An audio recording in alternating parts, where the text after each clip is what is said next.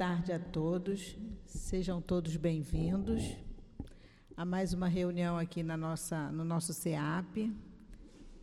Quem faz o estudo hoje é o Cláudio Conte. Ele vai falar sobre Kardec. A sustentação no momento do passe vai ser feita pela Silvana, que é trabalhadora da casa, e a sustentação vai ser do Evangelho, capítulo 18. Muitos os chamados, poucos os escolhidos. A porta estreita. E eu tenho só alguns avisos aqui a dar. É sobre a sacolinha de Natal que a gente já já está distribuindo e fica ali na livraria. Se alguém quiser adotar, apadrinhar uma criança, depois do estudo é só procurar a livraria, que tem ainda bastante sacolinha ali para a gente distribuir.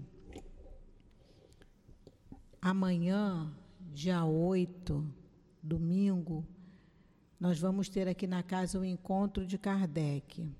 É o primeiro encontro que vai para falar de Kardec na nossa casa. E vai de oito e meia. O Newton pediu para chegar aqui por volta de oito e meia, mas o início mesmo do encontro é às nove, de nove ao meio-dia. Então estão todos convidados. Vai ser vai ser meio-dia de, de muito estudo, e é sempre muito bom os encontros, que a gente aprende sempre muita coisa, tira dúvida. Então, estão todos convidados para amanhã estarem aqui para participar do encontro da nossa casa. Nós temos também o atendimento fraterno, se alguém tiver com necessidade de tirar alguma dúvida, algum esclarecimento, tiver com algum problema que queira conversar, Sempre depois da palestra pública, se houver a necessidade, só ficar sentadinho no lugar de vocês que a gente encaminha um trabalhador para que possa orientá-los melhor. Nós temos também ainda os grupos de estudo.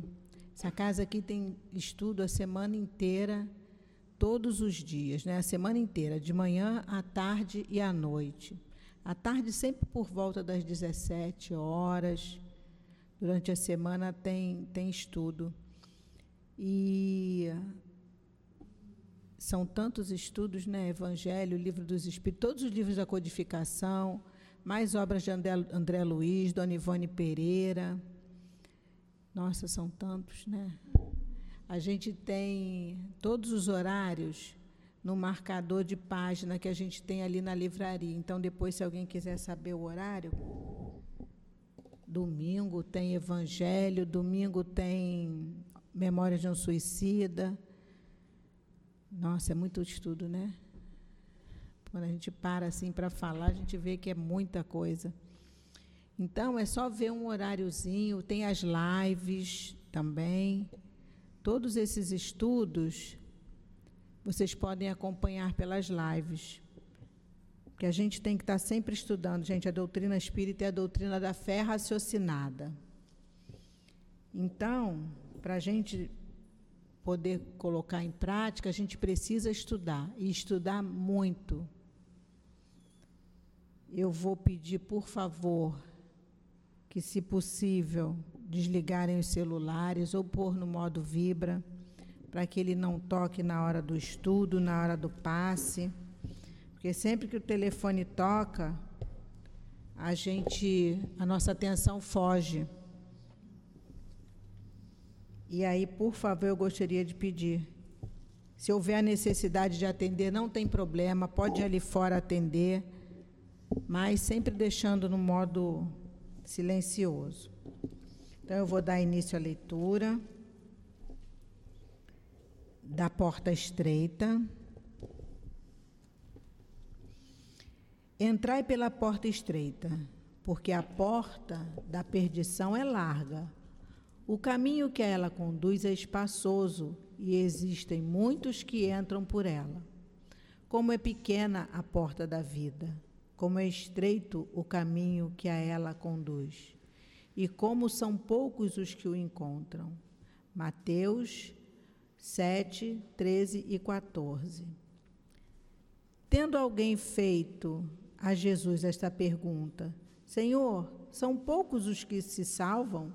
Ele lhes respondeu: Esforçai-vos para entrar pela porta estreita, pois eu vos asseguro que muitos procurarão por ela entrar e não conseguirão. E quando o pai de família houver entrado e fechado a porta, e vós, do lado de fora, começardes a bater, dizendo: Senhor, abre a porta para nós.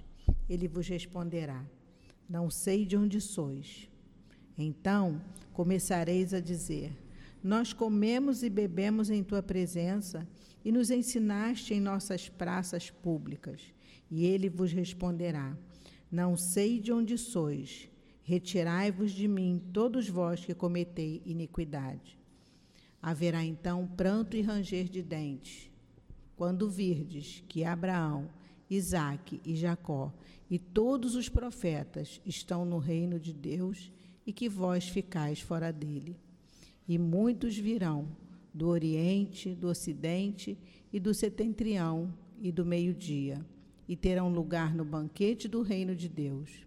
Então, aqueles que são os últimos serão os primeiros, e os que serão os primeiros serão os últimos.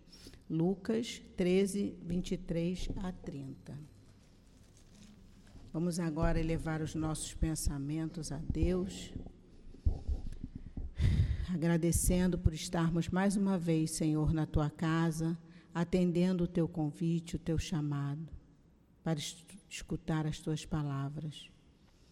Hoje, o nosso irmão Cláudio vai falar sobre Kardec, esse ser tão iluminado, que nos trouxe o conhecimento dessa doutrina, que tanto nos fortalece, nos encoraja, em Teu nome, Senhor. Agradecidos assim, em nome da espiritualidade amiga, que prepara o ambiente para nos receber, em nome da direção espiritual da nossa casa, em nome de Jesus, mas sempre em nome de Deus, nosso Pai, te pedimos a permissão para darmos início ao estudo da tarde de hoje. Graças a Deus. Eu vou passar a palavra agora para o Cláudio, ele vai falar para a gente um pouquinho sobre Kardec, vai até 10 para as 6. Tá, Cláudio? Bom estudo.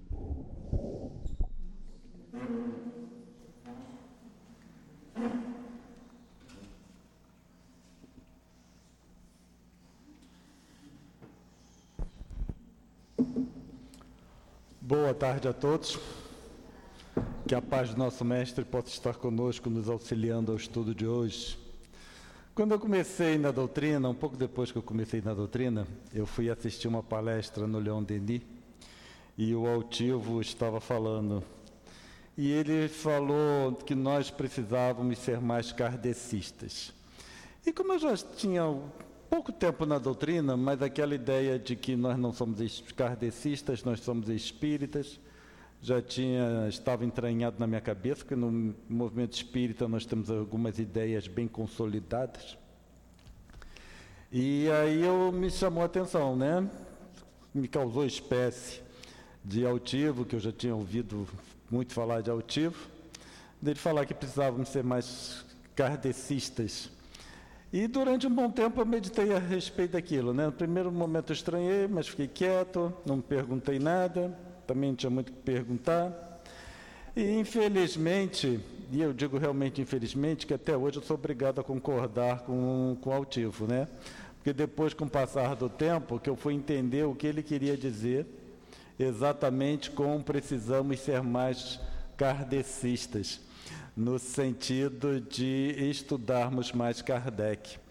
Então foi nesse sentido, eu demorei um tempo para entender e infelizmente até hoje ele continua certo. Né? Eu digo infelizmente porque eu gostaria muito, e tenho certeza que ele também, gostaria muito de estar errado e ou pelo menos já ter passado dessa fase.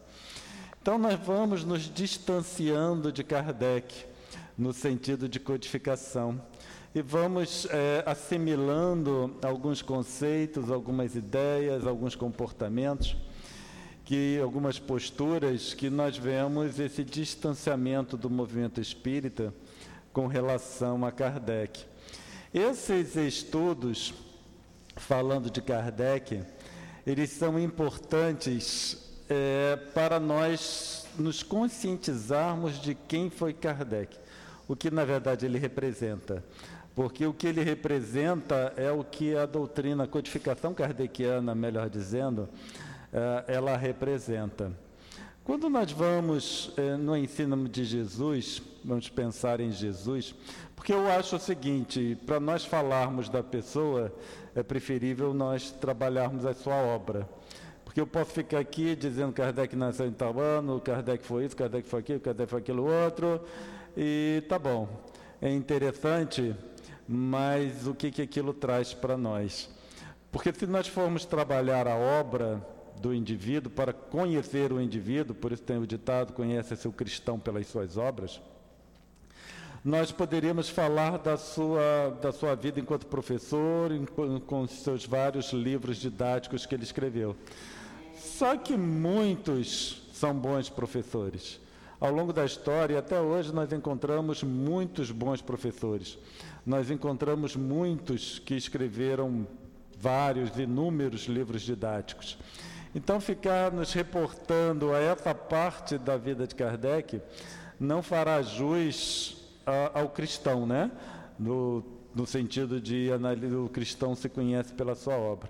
Mas a obra que eh, identifica Kardec, ou individualiza Kardec, melhor dizendo, é a codificação espírita. E aí nós precisamos então entender esse, todo esse processo para valorizar o que Kardec foi. Porque o que nós observamos é, em estudos como esse, no, especialmente na, na comemoração da encarnação de Kardec, que foi dia 3 de outubro agora, por isso que hoje falamos de Kardec, a maioria das casas espíritas essa semana fala de Kardec. É, apesar de falarmos tanto sobre Kardec, existe uma intervenção na codificação kardeciana. Então, quando nós pensamos, nós ouvimos, pelo menos eu ouço muito falar que Kardec era o pedagogo por excelência. Certo? E aí falam que ele trabalhou com Pestalozzi, aprendeu com Pestalozzi, era um professor fenomenal, escreveu isso aqui. Então, nós ouvimos isso tudo. Mas quando chega na hora, alguém vem e diz que a ordem para se estudar doutrina espírita ou codificação não é aquela que Kardec escreveu. Então, é eu ouço isso várias vezes, que é preciso começar com o Evangelho. Eu falo, se fosse preciso começar com o Evangelho, Kardec, o pedagogo por excelência, tinha começado a escrever pelo Evangelho. Então nós precisamos assimilar. Eu aceito que Kardec é o pedagogo por excelência. A partir do momento que eu aceito isso, eu vou conduzir os meus estudos em conformidade com os ensinos de Kardec, conforme a obra foi apresentada. Se nós vemos alguém falando que Kardec é o pedagogo por excelência e altera a codificação, a, a, a ordem de estudo da codificação, então o indivíduo só fala que Kardec é o pedagogo, mas não, não aceita. Nós já ouvimos barbaridades dos mais variados tipos né, que a codificação precisa ser atualizada, nós já ouvimos que algumas questões do livro dos espíritos estão erradas, que precisavam ser suprimidas. Nós vimos, nós já ouvimos que o livro A Gênese precisa ser atualizado. É tanta coisa. E só o que nós observamos no final é uma substituição dos ensinos de, da codificação. Né? Então, hoje em dia, existem livros para substituir a codificação no ensino da doutrina. Então, nós precisamos e, e, e lembrar o que Leon Denis falou, que a doutrina espírita será o que dela fizerem os homens. Então, os homens somos nós. E a partir do momento que nós adulteramos, é, alteramos, modificamos, nós estamos interferindo nos ensinos dos espíritos. Certo? É, é assim, é algo que nós, enquanto espíritas, precisamos pensar de uma forma séria como nós conduziremos eh, nossos estudos. Então, nós vemos substituições assim da codificação assim muito graves na nossa concepção, certo? Quando nós pensamos em Jesus, Jesus esteve entre nós, arredondando aí há cerca de dois mil anos, certo? Então, dois milênios que Jesus esteve entre nós. E aí nós temos os quatro evangelhos que foram aceitos pela igreja. Isso nós precisamos pensar que o que nós chamamos de Bíblia, os evangelhos, são evangelhos canônicos que foram aceitos pelos católicos, certo? Não tem nada a ver com espírita. E outra questão é que existem outros evangelhos, ou melhor, outras versões dos evangelhos, certo? Que foram escondidas porque estavam destruindo essas outras versões do evangelho. Então, em meados do século XX, foi descoberto algumas versões do, do Evangelho de Jesus. Isso significa que esses quatro evangelhos, eles não representam uma realidade. Nós ainda trazemos na nossa mente que a Bíblia é a palavra de Deus, não é. Isso foi impresso na nossa mente ao longo de várias encarnações. Certo? Kardec, ele deixa claro na introdução do Evangelho segundo o Espiritismo que a Bíblia ele é composta de cinco partes. Ele fala que quatro dessas partes são questionáveis. A quinta é a única que é podemos considerar como verdadeira, que são os ensinos morais de Jesus. Né? Então Kardec deixa isso claro para nós. Mas mesmo assim nós estamos vendo um movimento no, do, do, do movimento espírita em direção aos evangelhos canônicos evangelhos canônicos foram selecionados pela igreja. E Kardec diz que tudo é questionável. Certo? Essas quatro partes são questionáveis. Então, só aí, a partir do momento que nós somos espíritas e consideramos a, a, a, o nível de Kardec na elaboração dessa, dessa doutrina espírita, nessa codificação kardeciana, nós precisamos pensar isso de uma forma séria. Então, quando Jesus trouxe uh, os seus ensinos entre nós, nós não podemos sequer imaginar o que ele falava para o público, certo? Nós só temos pequenas porções desses ensinos. Bem-aventurados os aflitos. Jesus não chegou para aquele povo e falou: Bem-aventurados os aflitos, virou as costas e foi embora. Jesus palestrava. Certo? Então, quando nós falamos em parábolas, ensinos de Jesus, nós estamos falando em palestras. E as palestras eram tão duradouras que nós tínhamos relatos, por exemplo, da necessidade de multiplicação dos pães para alimentar a multidão. Multidão é outra coisa que nós precisamos repensar, o conceito de multidão para a época de Jesus. Então Jesus palestrava. Então ele falava uma parábola qualquer, seja lá qual for que vocês pensem, ele explicava aquelas parábolas. Certo? Nós só ficamos com aquele pedacinho da parábola, porque foi só aquilo que os evangelistas se lembraram e colocaram na, né, na escrita. Então ele falava e ele explicava para o povo o significado das parábolas. Então Jesus falava por parábolas, porque as pessoas não entendiam? Não. Jesus ilustrava os seus conceitos através de uma parábola e ele explicava. Tá? O que, que, que, que isso significa? Porque quando nós pegamos que Jesus falava por parábolas, parece só que ele chegava e falava parábola. E acabou, ia embora. E cada um entendesse o que bem entendesse e pronto. Quando nós pensamos que Jesus exemplificava através das parábolas, isso significa que ele explicava. Então, as pessoas que estavam lá, eles ouviam. Isso é ponto um. Ponto dois, multidão. Multidão na época de Jesus, quando nós lemos lá, uma multidão acompanhava Jesus, não era uma multidão tipo Rock in Rio, entendeu? Porque Rock in Rio tem todo um sistema de som que comporta aquela multidão. Jesus não tinha nem isso aqui. Né? Nem um, comparado com o Rock Rio, esse sistema de som aqui é muito pequeno. Nem isso Jesus dispunha. Então Jesus era apenas a voz, com a voz que ele palestrava. Então, por multidão, nós vamos interpretar que era uma quantidade de pessoas, certo? Que conseguiam ouvir Jesus falando. Então não podia ser muito distante, porque senão as pessoas lá no fundo não iam ouvir.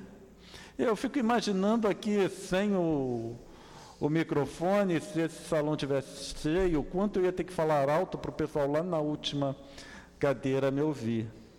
Então, essa é outra questão. O que isso significa? Que uma pequena parcela de pessoas ouviram os ensinos de Jesus. Certo? E aí nós temos o que? Nós temos que, ao longo de vários séculos, o que nós tivemos, o que as pessoas, os encarnados na Terra tiveram, eram frações dos ensinos de Jesus e muita interpretação desses ensinos. Certo?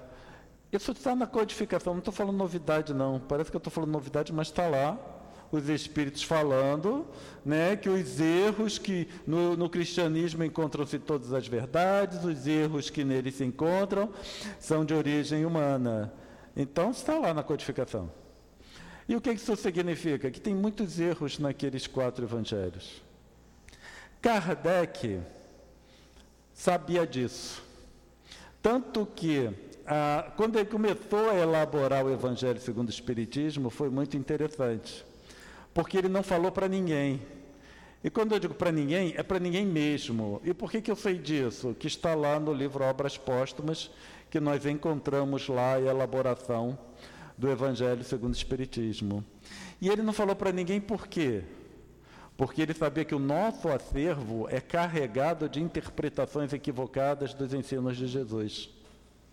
Então ele não falou para ninguém, para nós termos a noção do nível de entendimento de um espírito como Kardec, quando ele estava elaborando, né, conjuntamente com os espíritos, a codificação kardeciana. Então ele não falou para ninguém, nem para os seus amigos, seu, seu círculo de espíritas, da, de trabalhadores ali da sociedade espírita, nem dos editores. E ele começou a coletar informação, mensagem dos espíritos. Porque se eu, se eu quero, né, se eu, Cláudio, quero uma informação vinda dos espíritos, é, eu não preciso informar vocês disso. Eu preciso informar os espíritos o que eu desejo ou o que eu preciso. E foi o que Kardec fez. Ele informou os espíritos. E os espíritos, então, se encarregaram de dar a informação de que Kardec necessitava. E ele começou a coletar essa informação, certo? E aí nós temos as instruções dos espíritos no, no Evangelho segundo o Espiritismo, e aí ele correlacionou essas mensagens com os ensinos de Jesus, os ensinos que ele considerou como válidos. Certo? E quando nós olhamos no, no livro, nós encontramos também comentários de Kardec, para termos uma noção do nível do espírito que encarnou como Hippolyte e depois utilizou o pseudônimo de Allan Kardec. Então ele comentou aquelas, aqueles ensinos de Jesus, certo? Aí nós temos que o Evangelho segundo o Espiritismo não é um resumo do Novo Testamento, como muitos interpretam. o Evangelho segundo o Espiritismo é a versão do, para os espíritas do Evangelho de Jesus. Porque o que, que acontece? aqueles espíritos que trouxeram informação que compõem o Evangelho segundo o Espiritismo, ou estavam com Jesus enquanto ele estava aqui, ou estudaram com Jesus. Em algum momento eles ouviram a informação diretamente de Jesus com as explicações. É aí que começa a fazer a diferença, certo? Esses espíritos ouviram as explicações das parábolas do próprio Jesus de uma forma ou de outra. Agora, se Kardec comentou essas parábolas, isso significa que ele também ouviu esses ensinamentos. Então, nós estamos falando de um espírito de tal envergadura que teve um contato direto com a informação que Jesus trouxe. Tá? Só para termos uma noção da envergadura desse espírito. Então, o Evangelho segundo o Espiritismo é a versão para os espíritas do Evangelho segundo o Espiritismo. Tá? Hoje em dia, existe um movimento, um movimento universal, né? o mundial, melhor dizendo, de reinterpretação de valores, reinterpretação de dados. O pessoal tem reinterpretando tudo. Para esse movimento de reinterpretação, é, é denominado de altermodernismo. Então, teve o modernismo, o movimento modernista, depois o movimento pós-modernista, e hoje nós estamos no movimento altermodernismo. Tá? O altermodernismo se, se caracteriza pela reinterpretação de valores.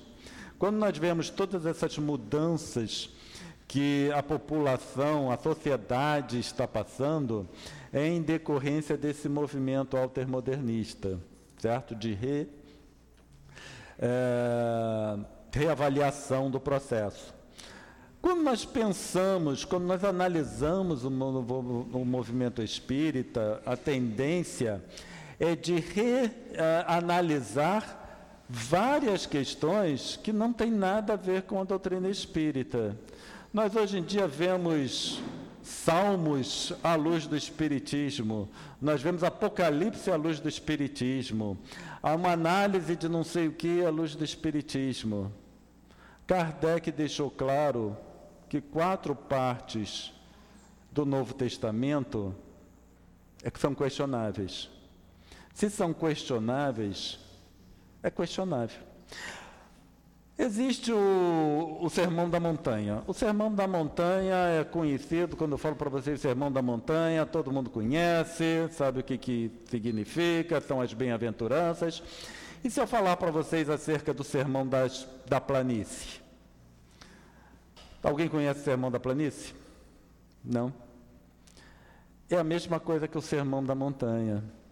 Só que para Lucas, estou olhando aqui a minha cola, para Lucas, Jesus não estava subindo a montanha, Jesus estava descendo a montanha. E aí é conhecido como Sermão da Planície. Certo? Para outros evangelistas, Jesus estava subindo. Aí eu pergunto para vocês: se Jesus estava subindo, se Jesus estava descendo, se Jesus estava sentado, se Jesus estava em pé, não faz a menor diferença. Mas tem aquela, aqueles, uma vertente né, de pensamento, uma vertente religiosa, que privilegia o Evangelho de Lucas, por exemplo. Então, para eles, é sermão da planície. Eles não reconhecem como sermão da montanha. E aí nós vemos uma discussão se Jesus estava indo, se Jesus estava vindo, em que se perde o ensino propriamente dito, que Kardec resgatou. Quando nós pensamos em codificação, né, que é aquela obra, como nós falávamos para quem chegou agora há pouco, né, que tem o um ditado que diz que se, eh, se conhece o cristão, se reconhece o cristão pela obra. Então nós pegamos a obra para entender Kardec, nós pegamos a obra que o individualiza de todos os outros, que é a codificação espírita. Quando nós pensamos em codificação, nós temos o primeiro livro, que foi o livro dos Espíritos. No livro dos Espíritos, a doutrina inteira foi apresentada. Nós, muitas vezes nós não conseguimos enxergar que em o livro dos Espíritos a codificação foi a doutrina, melhor dizendo, foi apresentada de A a Z. Ali tem tudo. Agora, Kardec trouxe uma doutrina, né, foi trazida pelos espíritos, mas no final foi ele codificador, codificou. Então foi ele que escreveu. Então ele que trouxe essa doutrina, né, aqui ditada pelos espíritos e trouxe para nós. Ele começou do zero e aí codificou aquela informação toda em um livro apenas. Só que esse livro é interessante, porque parte dele é composto pelas perguntas de Kardec, então Kardec que escreveu e elaborou aquela pergunta, e parte dele, a maior parte, ou a parte mais importante, foi trazida por espíritos. Hoje em dia é fácil falar para vocês que a doutrina espírita, lá no livro dos Espíritos, foi respondida pelos espíritos. Mas eu quero ver, falar lá na época de Kardec e dizer para as pessoas: olha só, essa resposta aqui foi trazida pelos espíritos. Que espírito? Ah, espírito desencarnado. Né? Nós temos que, para entender Kardec, nós temos que nos reportar lá. Né? Eu falar para vocês, não, Erasto, no livro Evangelho segundo o Espiritismo, disse tal e tal e tal, vocês aceitam com uma facilidade enorme. Agora vamos pensar Kardec falando para vocês lá naquela época. Por isso que o segundo livro precisava ser o livro dos médiuns certo? Porque ele trouxe a codificação, né? Codificou a, desculpa, codificou o livro dos Espíritos, apresentou aquele livro. E só que aí ele precisava mostrar para vocês, para nós, certo? Pessoal daquela época, toda a teoria por trás daquelas, daquele meio de comunicação. Então, o livro dos médios, no final, é uma compilação dos estudos de Kardec acerca da mediunidade. Porque Kardec, a primeira vez que falaram para ele assim, ah, tem uma mesa que está lá batendo, girando, levantando. Kardec falou: Ah, isso aí é um estudo, é um, um fenômeno elétrico magnético qualquer. Certo? Ele desconsiderou completamente aquela informação como nós desconsideraríamos completamente tal informação. Quando falaram para ele, ó oh, Kardec, só que na época ainda não era Kardec, né? ainda era Hipólite. Olha, Hipólite, seja lá como tratavam Kardec, a mesa está respondendo. Aí ele falou, ah, então eu quero ir lá ver. Quando a gente fala, né, os, lembramos que Kardec se referiu como um fenômeno elétrico ou magnético qualquer, é porque a eletricidade, o magnetismo, estava começando naquela época. Era um magnetismo, não é aquele magnetismo animal que se fala aqui não, tá? No movimento espírita. É o magnetismo mesmo da física relacionado com ímã, né, eletroímã e todo o que envolve o eletromagnetismo, que é bem mais complexo do que isso. Estava começando essa informação esse conhecimento. Então, tudo era relegado como um fenômeno elétrico ou magnético. E é nesse sentido que Kardec relega um fenômeno elétrico ou magnético. Esse magnetismo animal, que até hoje se fala sobre magnetismo animal, aquilo é pré-Kardec, certo? E hoje já se sabe que aquilo não é um magnetismo propriamente dito, que é até um, uma terminologia muito errada, que leva muitas pessoas a, né, a olhar com maus olhos essa terminologia, porque magnetismo significa outra coisa. Hoje, para a ciência, magnetismo significa outra coisa. Tá? E com a doutrina espírita, nós vemos que não é magnetismo, que é fluido. A ação de fluido. Eu sei que na codificação ainda se usa o termo magnetismo, alguns momentos ele usa magnetismo e magnético, mas isso já devia ter caído, né? Para nós já deveríamos ter deixado de usar esse termo e assumido que é fluido, tá?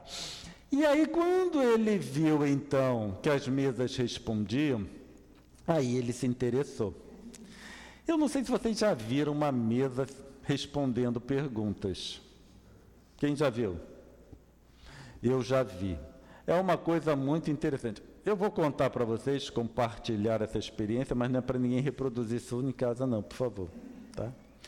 Quando eu vi, eu participei, eu não era espírita, não tinha conhecimento espírita de nada, nem tinha conhecimento disso, eu era muito garoto. Que foram uns parentes na minha casa, né, nos visitar, os parentes do meu pai.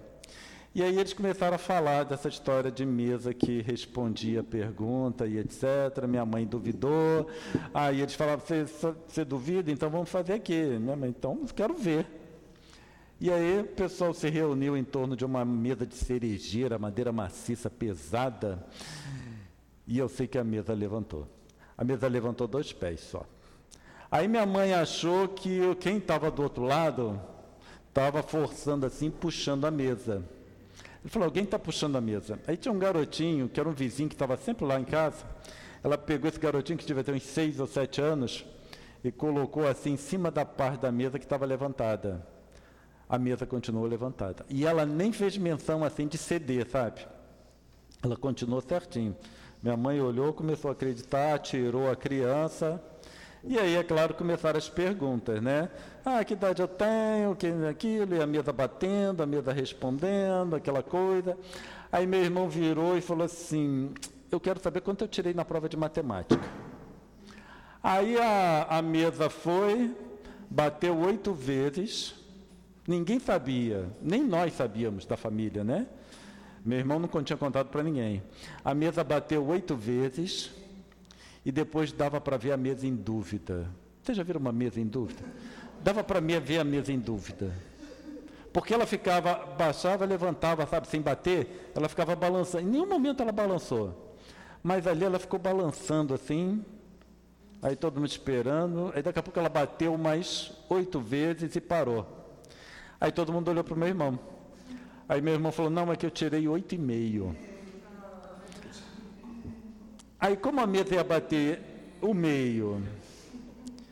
E aí que está interessante, porque Kardec começou esse processo da codificação com mesas batendo. Se nós não conseguimos ou temos dificuldade de entender 8,5, que é um númerozinho só, 8,5, vamos imaginar toda aquela complexidade de respostas que foi apresentada para Kardec. Um sem número de vezes a mesa deve ter ficado em dúvida diante de Kardec, acredito eu. Ficou diante de mim, que só viu uma vez uma mesa se, ma se manifestando, que dirá Kardec que, né, então, Kardec conseguiu elaborar boa parte da codificação através de uma mesa batendo. Só para escrever Cláudio, vamos imaginar. Só o Cláudio, só o primeiro, o primeiro nome. Tem que bater a primeira vez três vezes, para o C. O L, eu não sei nem quantos números, qual é o número dessa letra no alfabeto. O A é fácil, que é o primeiro. E por aí vai. Então, só para escrever Cláudio. Né? Vamos ver a, a dificuldade. E aí vamos imaginar Kardec lá, na época. Outra questão que eu acho interessante, que eu já ouvi várias vezes, vocês devem ter ouvido também, companheiros nossos falando assim: ah, se eu tivesse conhecido a doutrina espírita mais cedo. Né? Kardec começou a doutrina espírita com 50 anos. Por volta de 50 anos, foi quando ele entrou em contato com a, com a, com a Meda de Irantos ele estava ali com, por cerca de 50 anos. Ele começou a doutrina com 50 anos. E nós aqui, não, queria ter começado mais cedo. Já está tudo pronto. Será que não é mais fácil? Né? Se Kardec começou com 50, fica bem mais, bem mais fácil para nós hoje. Então Kardec saiu de zero a 100 em conhecimento de doutrina espírita em uns 11 anos, mais ou menos. Vamos botar aí 15 anos, pegando um pouquinho antes, né? porque o Livro dos Espíritos é de 57, ele entrou em contato, vamos dizer, em 54, nós temos até ele desencarnar, porque ele desencarnou um ano depois do livro A Gênese. Então nós temos ali no intervalo de 15 anos. Ele saiu de zero a 100. Então, isso uma, um indivíduo começando ali com a própria doutrina. Então escreveu, veio o livro dos Espíritos. Informação dada por Espíritos. Hum. Aí o segundo passo, o livro dos médiuns. Para explicar toda a técnica envolvida na aquisição daquela informação. Então, o livro dos médiuns apresenta todos, todo o estudo de Kardec com relação a entender de mediunidade. Nós vemos em quantos anos Kardec saiu do zero para o entendimento tão completo sobre a mediunidade. Certo? E aí então nós já temos uma explicação de como aqueles, aquela informação foi recebida. Aí o terceiro passo qual seria? O Evangelho segundo o Espiritismo. Porque ali traz informação, a análise dos ensinos do mestre, do mestre maior, que é Jesus. Então, para eu aceitar que um, que um Erasto, porque Erasto fica só o nome, né? Erasto, quem é Erasto? Ah, é um espírito Hum. Tá, um espírito.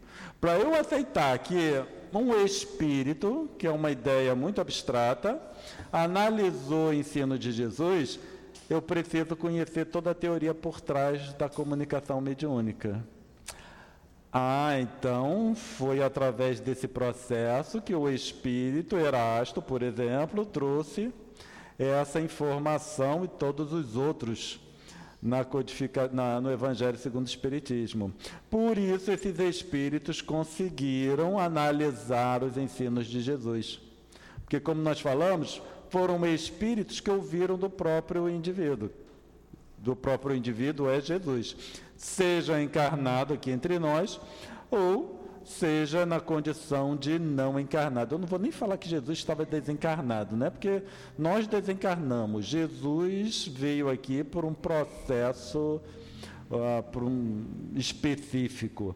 Então Jesus não é um espírito desencarnado. Um desencarnado é aquele que vai encarnar depois. Jesus é apenas um espírito não encarnado.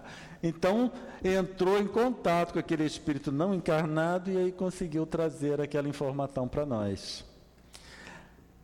Partindo daí, nós já temos a informação de espíritos, que nós somos espíritos, que nós não nascemos, né, não surgimos junto com o corpo, não vamos desaparecer no momento da desencarnação. Então nós somos espíritos que pré-existíamos e sobrevivemos a esse corpo. O que, que eu faço com essa informação? Aí vem o Céu e o Inferno. O Céu e o Inferno é um livro altamente interessante. Porque no primeiro momento, na primeira parte do livro Céu e Inferno, Kardec compara os conceitos vigentes, certo? Que estava relacionado com a igreja, e depois com os novos conceitos que a doutrina espírita vinha trazer. Então a primeira parte é uma comparação. Olha só, isso é o que você acredita, isso é o novo. Esse é o paradigma antigo, esse é o novo paradigma. Por que, que precisa trocar? Então, nós temos todo um trabalho de análise, de convencimento, de demonstração da necessidade de substituição de conceitos antigos pelos conceitos novos. Certo? Porque é uma mudança de paradigma doutrina espírita, ela é uma mudança de paradigma. Quando nós nos tornamos espíritas, nós resolvemos compartilhar essa doutrina na nossa vida, nós precisamos adotar um novo paradigma. E nesse novo paradigma, nós precisamos nos libertar de coisas antigas. Porque senão não precisava ter vindo a doutrina espírita é isso que muitas vezes não fica muito claro. Se, se pudéssemos manter o paradigma que existia até então, não havia necessidade de todo esse trabalho. Continuávamos com as mesmas interpretações, mesmos conceitos que já estavam aqui. Então, nessa mudança de paradigma, nós temos na primeira parte do livro Céu e Inferno. Na segunda parte do livro Céu e Inferno, aí é que fica mais interessante ainda. Porque ele, Kardec fez uma compilação de espíritos de vários níveis evolutivos, várias condições. E ele entrevistou esses espíritos. Então, lá nós encontramos a informação do que eles faziam antes de desencarnar e a condição que eles se encontram depois que desencarnaram, se encontravam depois que desencarnaram. Para que, que serve aquela segunda parte da doutrina espírita, oh, do livro Céu e Inferno? É para nós vermos aonde nós nos encontramos. Onde eu me encontro? O que, que eu sou? Certo? Parece bonitinho lá aqueles relatos, a gente lê, mas aonde eu me encontro? Porque eram espíritos que pagavam conta. Certo? Tinham conta para pagar. Eram espíritos que faziam compra de mercado, faziam comida, moravam, certo? Interagiam com outros espíritos encarnados como nós interagimos, trabalhavam, tinham amigos, tinham família, tinham tudo como nós. porque eram espíritos encarnados. Então, se eu desejo saber onde eu estou, é, em termos evolutivos, eu vou na segunda parte do livro Céu e Inferno. Eu vejo o que aquele espírito fazia e o que, que eu faço. É claro que não é fazer compra ou não fazer compra, é em questões morais. Qual era o comportamento em termos morais daqueles espíritos que estão que nos relatos no livro Céu e Inferno e qual o meu, meu comportamento moral. E aí eu consigo identificar onde eu estou. Identificando onde eu estou, aí eu vejo, eu quero isso para mim ou eu não quero. No livro Céu e Inferno, segunda parte, nós temos a escolha da nossa condição após a desencarnação. E é ali que nós escolhemos o que, que eu quero após desencarnar. Porque a desencarnação parece que é uma coisa muito abstrata, né? Quando eu desencarnar, para onde eu vou? Aí fica, não, André Luiz foi para umbral. E aí teve uns filmes mostrando umbral e a gente fica com medo e não quer ir para umbral, quer ir para colônia. Mas aí, colônia, colônia umbral são é que nós trocamos. Às vezes a gente não se dá conta. Mas nós trocamos céu e inferno por colônia e umbral. Certo? Nós falamos de colônia como falávamos de céu. Nós falamos de umbral como falávamos de inferno. E aí, claro que existem ainda companheiros nossos de jornada de outras religiões que utilizam ainda o termo céu e inferno. Nós só substituímos por colônia e umbral. Quando nós pensarmos, trocarmos essa interpretação de que não é uma questão de colônia e umbral, mas de escolha para onde eu quero ir, e analisar ali o livro Céu e Inferno, na segunda parte, nós vemos o presente que Kardec nos deixou. Quando eu falo Kardec, eu estou falando, claro, os espíritos como um todos, como um todo, mas hoje estamos falando de Kardec, então por isso que nós estamos sempre colocando ele como né, um pano, assim, no pano de frente. Então, esse é o presente que ele nos deixou. Eu posso escolher para onde eu quero ir. Não tenho medo. Não preciso ter medo de umbral e colônia. Certo? E aí, claro que por último, esse é o maior presente, é, esse é um presente que Kardec realmente deixou para nós, que é o livro A Gênese. O livro A Gênese, com exceção do capítulo 2, se não me engano, sexto, obrigado. É, obrigado, por isso eu trago ela sempre nas minhas palestras. Com exceção do capítulo 6, que foi psicografado por Flammarion, não, por Galileu. O Flammarion foi o, o, o, médium, né? Mas o espírito se apresentou como Galileu. Alguns dizem que foi Galileu Galilei, mas lá não tem nada disso. Está só como Galileu. Como tem tantos Galileus por aí, só Deus sabe se foi Galileu Galilei ou não. Assim como Jesus. Tem tantos Jesus por aí. Falando em Jesus, eu estava uma vez no, em atividade de trabalho, eu estava com dois colegas. Um o sobrenome de um é era Jesus, o sobrenome do outro era Anjos, dos Anjos. E nós estávamos para entrar, e estava uma dificuldade para entrar numa instalação, era uma instalação controlada, etc. Aí virou quem estava atendendo, ligou lá para dentro e falou assim: Olha só, tem que liberar esse pessoal aqui. Eu estou com Jesus e os anjos querendo entrar. Então, Jesus tem muitos, certo? Mas quem é o Jesus? Assim como Galileu. Com exceção do capítulo 6, o restante do livro A Gênese foi apresentado por Kardec, foi escrito por Kardec. Certo? E por que, que foi escrito por Kardec? Em termos de ciência, conhecimento científico contido na Gênese, no livro Gênese, está ultrapassado. Não temos como dizer que aquilo não está ultrapassado. Está ultrapassado. Agora, Kardec ele era um professor, ele era um cientista, né? falava seis ou sete idiomas, estudou vários ramos da ciência. Será possível que Kardec não sabia que aquela informação ia ficar ultrapassada? Claro que ele sabia. Ao longo da sua vida, a informação científica ficou ultrapassada. É claro que ele sabia que aquela informação ia ficar ultrapassada. Hoje nós temos companheiros falando que a, o, o livro Agente está ultrapassado porque aquela informação está ultrapassada e que precisa atualizar.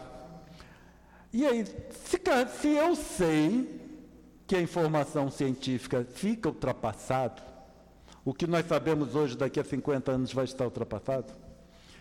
Kardec sabia também.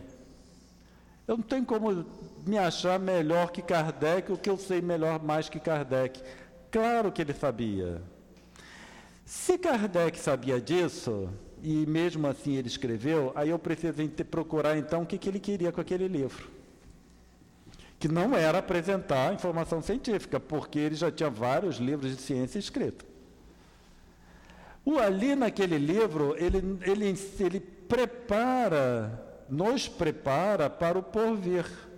Não o porvir depois da, depois da desencarnação, mas o porvir após codificação espírita. Porque não teríamos mais os espíritos para analisar para nós, da forma como foi feito durante a codificação espírita.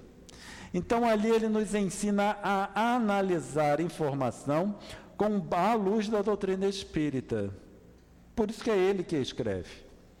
E quando nós vamos olhar, ele analisa a informação disponível na época. Então, o que eu preciso aprender ali no livro A Gênese, ou o que nós precisamos aprender no livro A Gênese, é analisar a informação.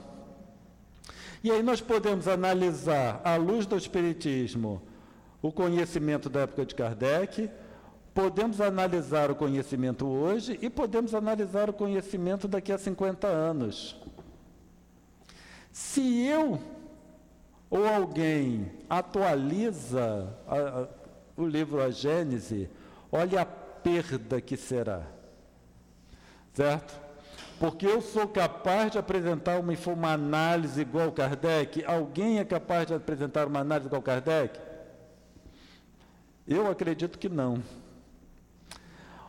Uma coisa que todos nós precisávamos saber é que não se corrige um livro escrito por outra pessoa. Certo? Ou a pessoa corrige, ou aquele livro continua com aquele erro que nós consideramos errado. Certo? Então, codificação kardeciana, nós vemos que gosta muito de colocar explicações, colocar adendos, colocar, né, informação, complementar informação. Teve uma vez que, eh, porque quando eu encontro alguma coisa que não, não está muito boa na nossa tradução em português, eu vou procurar na versão francesa ou na versão inglesa. Tá? E eu já encontrei coisas que a gente não conseguia entender que estava errado na versão em português porque aquilo foi acréscimo que foi feito, mas não acréscimo da época de Kardec, como o pessoal aí andou falando tanto que a Gênese foi adulterada e etc, etc.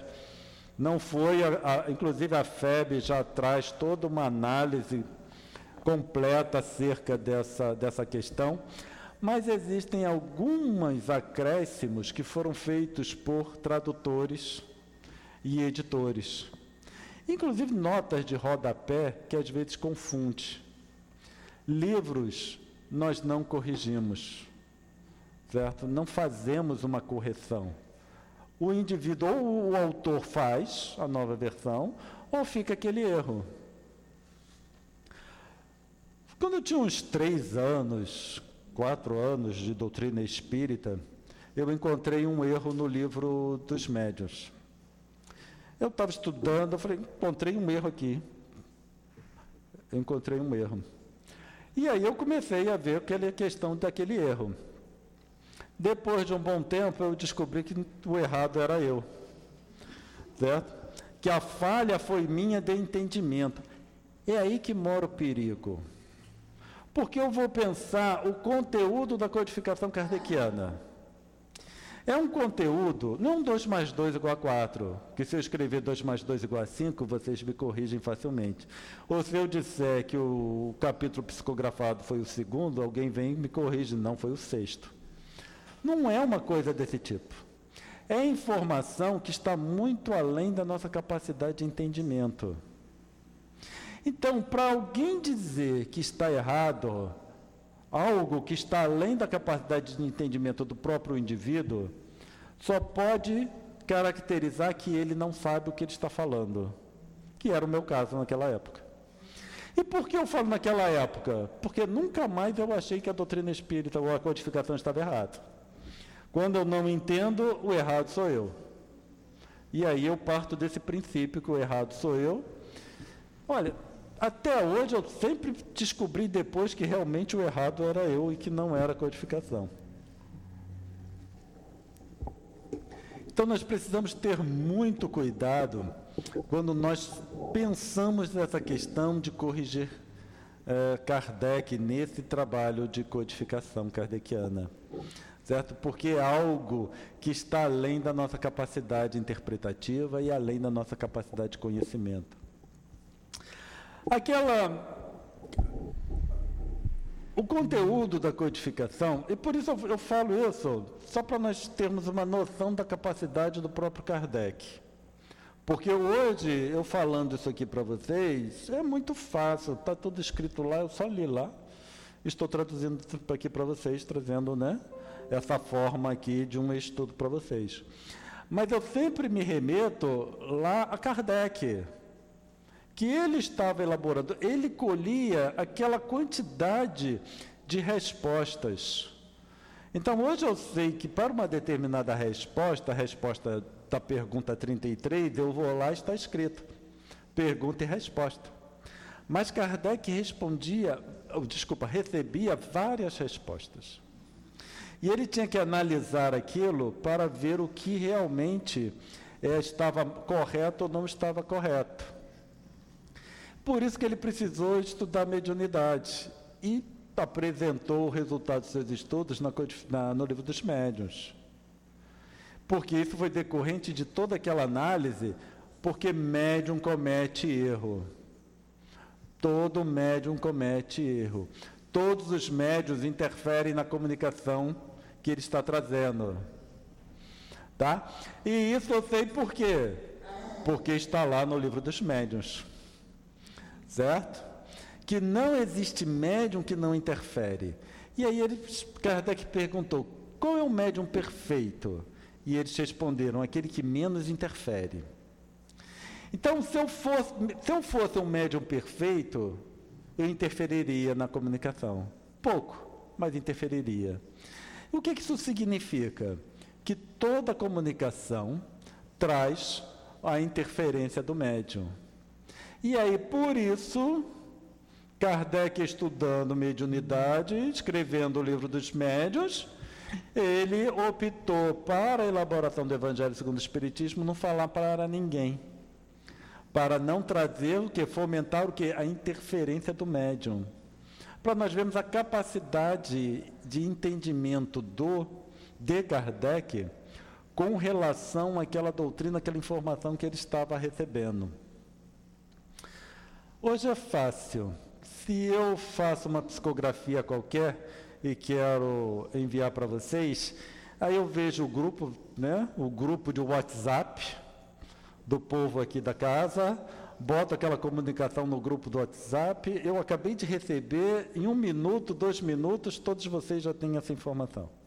Seja lá onde vocês estiverem, mesmo que vocês estejam, parte esteja no Japão, parte nos Estados Unidos, parte na Europa, vocês vão receber aquilo. Kardec não tinha isso. Kardec não tinha internet. Kardec não tinha nem computador para digitar. Certo? Kardec escreveu um total de 23 livros. Os espíritas, os livros relacionados com o espiritismo fora o que, ele, o que ele escreveu, livros didáticos e de ciência que ele escreveu.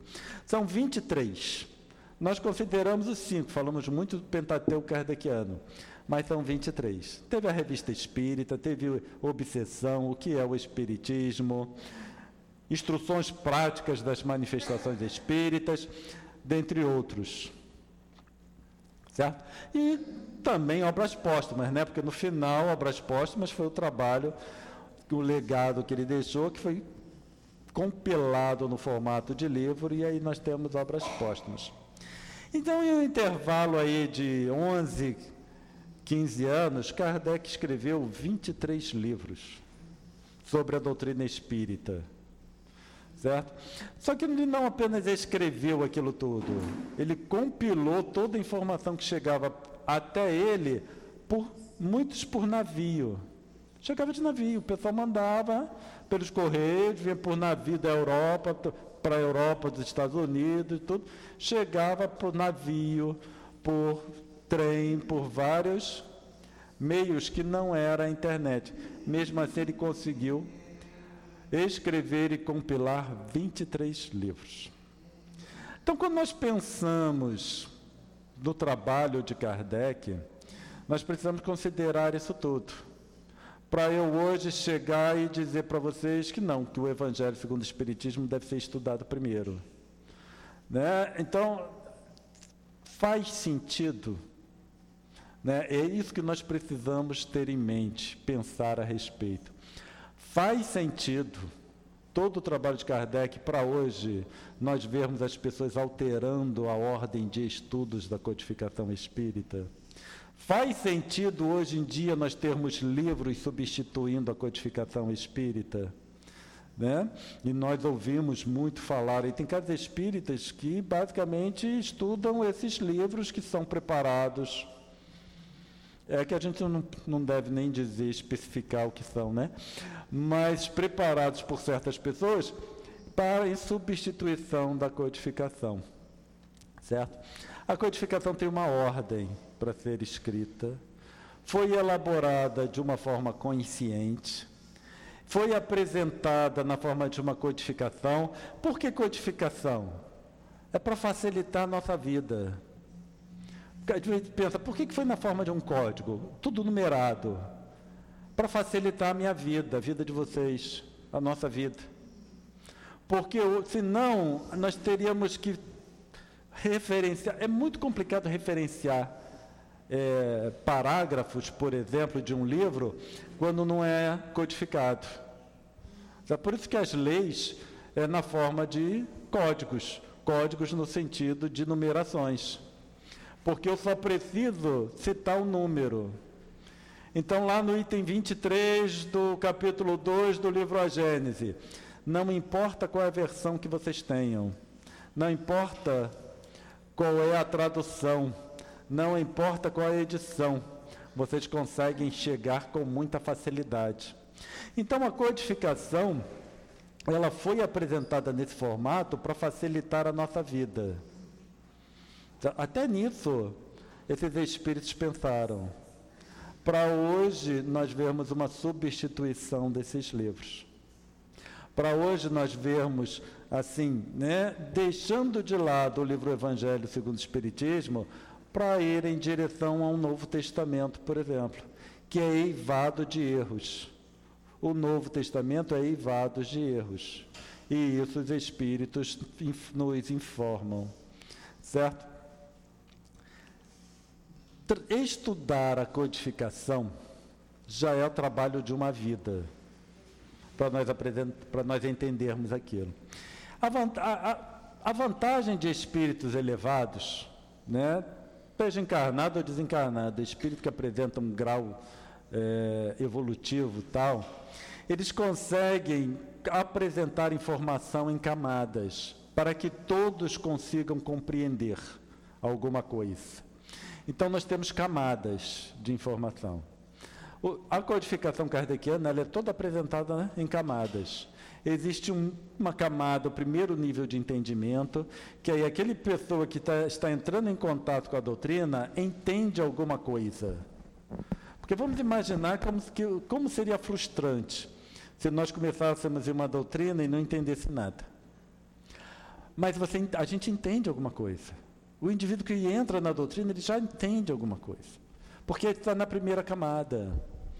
Só que eu preciso saber que ali está em camadas, para depois que eu aprender a primeira, eu procurar a segunda, para depois procurar a terceira, a quarta e assim sucessivamente.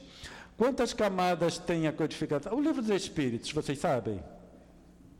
Quantas camadas de entendimento? Nem eu, porque eu acho que eu nunca cheguei, né? Não cheguei lá naquele última camada, eu só vou saber quando eu chegar na última. Quando eu chegar na última camada, provavelmente eu não vou estar mais aqui. Então, encarnado pelo menos. Cinco minutos, sim, senhora? Já acabou. Ah, eu passei. Eu passei. É porque, no geral, vai até, até a, a, a hora cheia. Agradeço a paciência e a atenção de todos. Que a paz do nosso Mestre esteja conosco.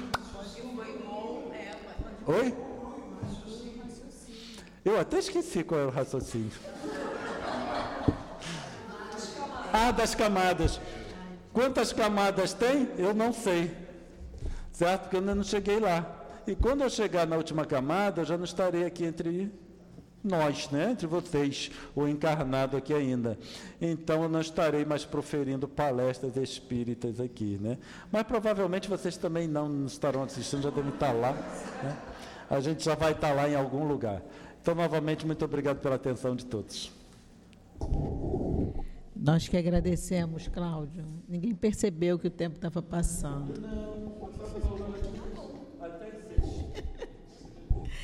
Nós vamos passar agora para o segundo momento, o momento do passe. Eu vou pedir, por favor, aos médios que se coloquem.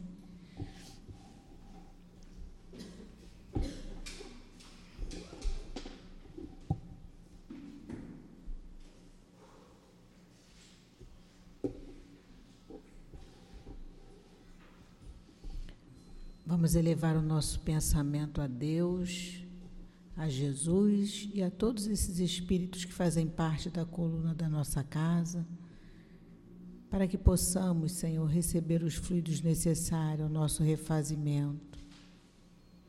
Que possamos, através desses médios, ser merecedores da cura que viemos buscar na tua casa. Que seja em nome do Mestre Jesus, o nosso médico maior, em nome da espiritualidade que trabalha na nossa casa, mas acima de tudo, em nome de Deus, nosso Pai, que pedimos autorização para dar início ao trabalho dos passes. Graças a Deus. Que a doce paz do Senhor Jesus nos envolva nesse momento. Falar um pouco do que é a porta estreita, né? É, mais um ensinamento moral do Cristo. É, aqui a gente tenta se preparar, né, com a doutrina espírita, um pouco para ser o homem de bem. E ser um homem de bem para tentar adentrar nessa porta estreita, né? Mas é bem difícil, né? Por quê? Porque a porta larga diz muito o que é sobre o mundo material, né? Aqui a gente tem as facilidades do mundo material, né? É uma felicidade, né, que é suposta, né? E aquilo ali vai nos levar à derrota moral, né? É, o que mais a gente tem que entender, talvez, é que a gente tem que oportunizar a nossa encarnação. Né? Se a gente está encarnado e já conhece a doutrina espírita, é, a gente já tem um diferencial, né? Então a gente tem que aproveitar esses momentos, momento de estudo, né? Momento de pensar no nosso dia a dia, o que eu já faço de correto, o que eu não estou fazendo de correto, né? Porque aquilo que eu não faço de correto não vai me, me permitir passar por essa porta. Né?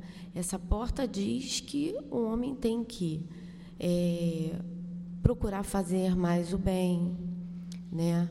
É, entender que todas as dificuldades que ele passa na vida, né, são para um bem maior. Então diz a respeito do que de eu me quitar, né, com a lei, as coisas que eu fiz de errado, né?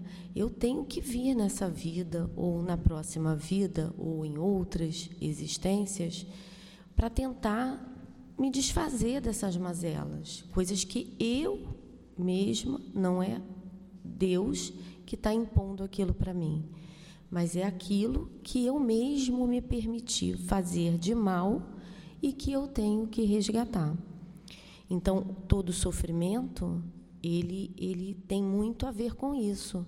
A porta estreita é eu saber que eu preciso, né, tá me desfazendo das coisas erradas que eu fiz. Então, o sofrimento, né, é, aquelas dificuldades que a gente passa na vida, são essa porta estreita, né?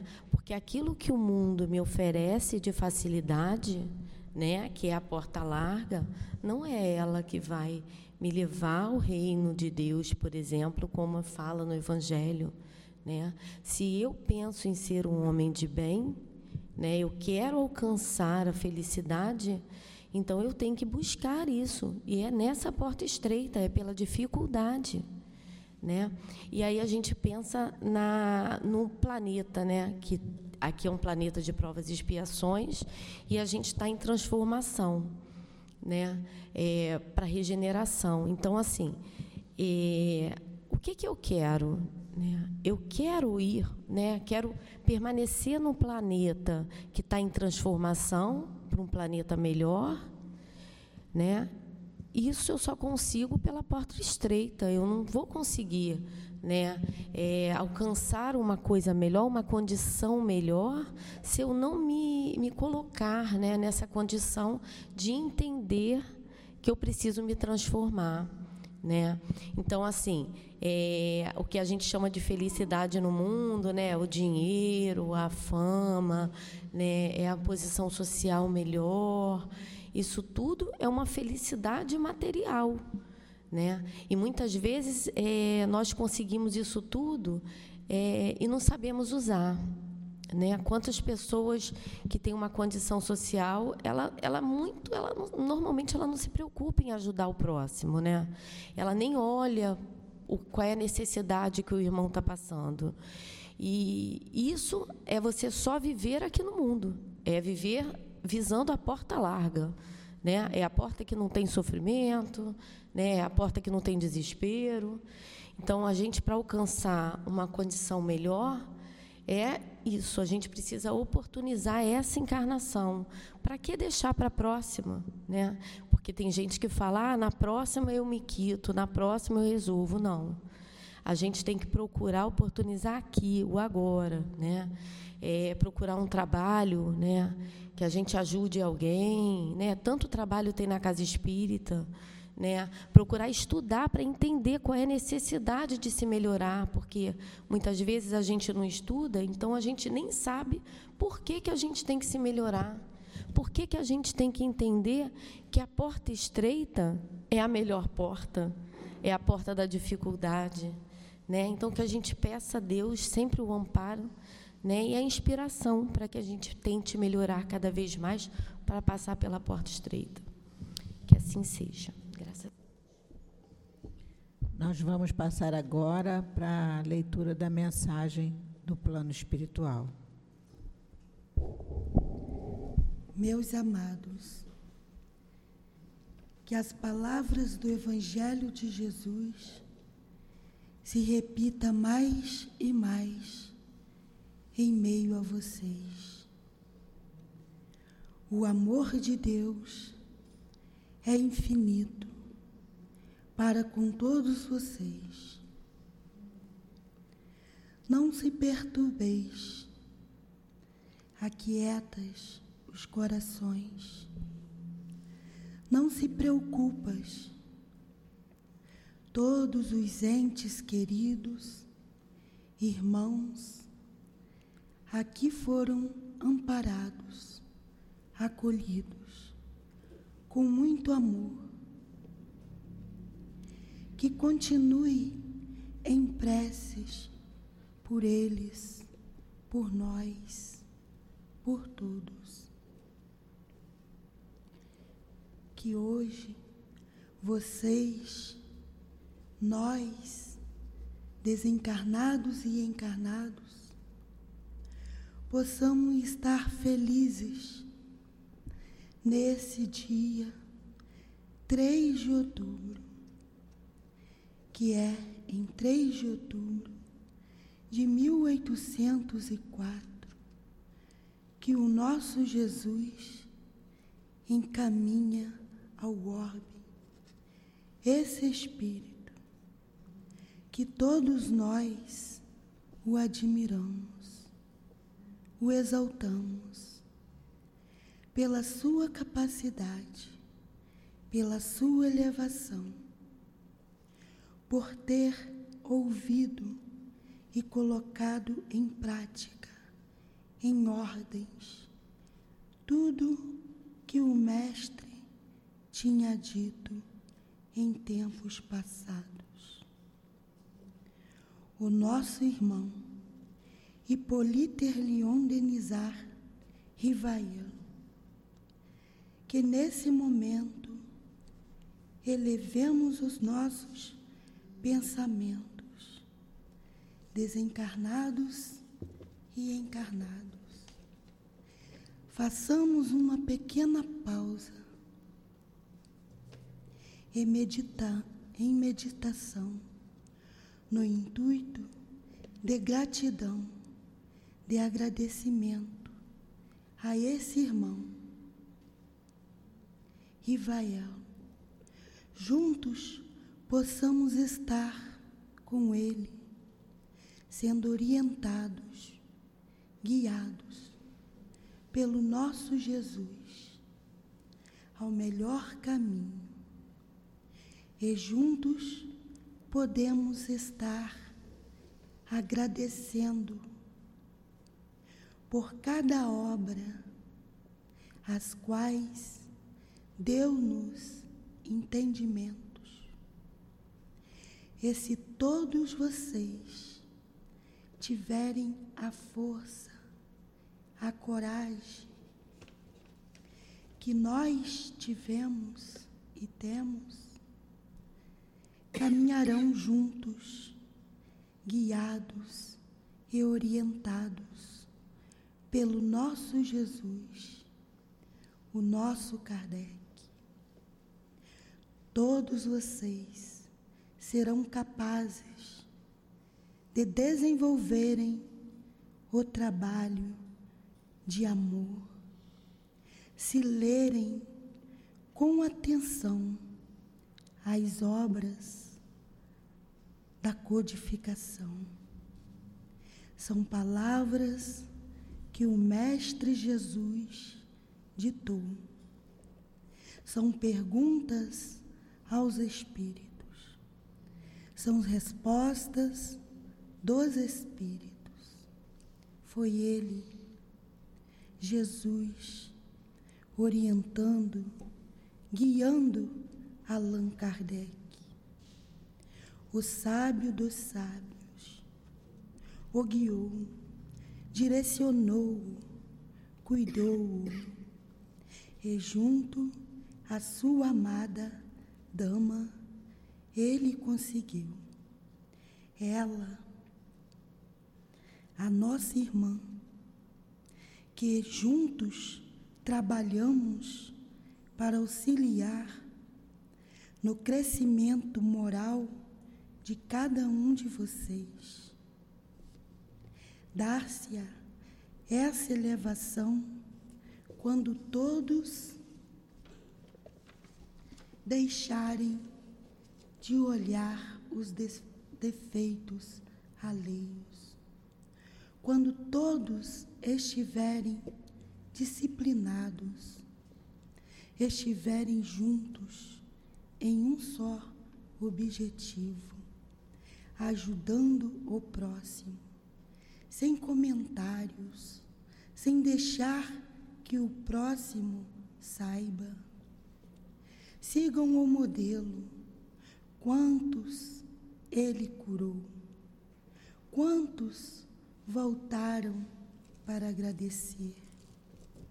Sejam caridosos com o coração e não com ação fazer por fazer. Porque é pobre, miserável, também os homens milionários precisam de caridade, de amor, precisam ser instruídos para um melhor caminho. Amem uns aos outros, ajude uns aos outros com preces, com palavras acolhedoras.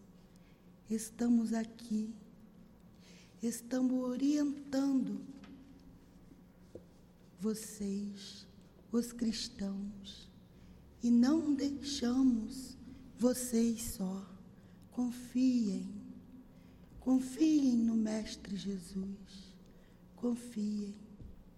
Nós junto trabalhamos para o crescimento da casa. Também sabemos que a multidão se aproxima e todos vocês deverão estar preparados para as dores que virão de perto. Juntem-se ao nosso Kardec, à nossa Amélie Gabriele Poder, a nós que conseguimos entender o que o Cristo ensinou o que o Cristo trouxe através do nosso irmão, que para o Cristo já o nome era Allan Kardec. Me despeço de todos vocês, vibrando o amor e a paz que é de nosso Senhor Jesus Cristo para com todos nós, para com vocês, pais, um trabalhador para o Cristo.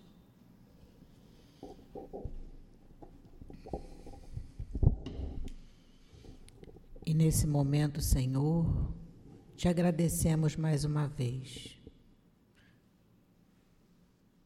por tudo que conseguimos, Senhor, através da codificação do nosso irmão Kardec, por tudo que hoje conseguimos enxergar, graças a tudo que ele nos trouxe. Então, que nós possamos continuar trilhando o nosso caminho com Jesus e com Kardec, para que um dia nós possamos realmente chegar ao nosso caminho e ao nosso destino, para que fomos criados pelo Pai Maior. Agradecemos a essa casa pela oportunidade do trabalho na tua seara, Senhor. Que nós possamos continuar com coragem, dizendo sim ao teu chamado. Agradecemos a direção espiritual da nossa casa desencarnado, nosso querido altivo, doutor Erma, Antônio de Aquino Baltazar, e a direção encarnada da nossa casa, orando sempre para que eles possam continuar com coragem, com fé, no trabalho que a eles foi passado que nós possamos voltar aos nossos lares, Senhor, e que chegando lá nós possamos continuar nessa mesma vibração de paz, de amor e de harmonia que estamos levando da nossa casa de amor. E que seja assim, em teu nome, Jesus, e em nome de Deus, nosso Pai, que possamos dar por encerrada todos os trabalhos da nossa casa na noite de hoje. Graças a Deus.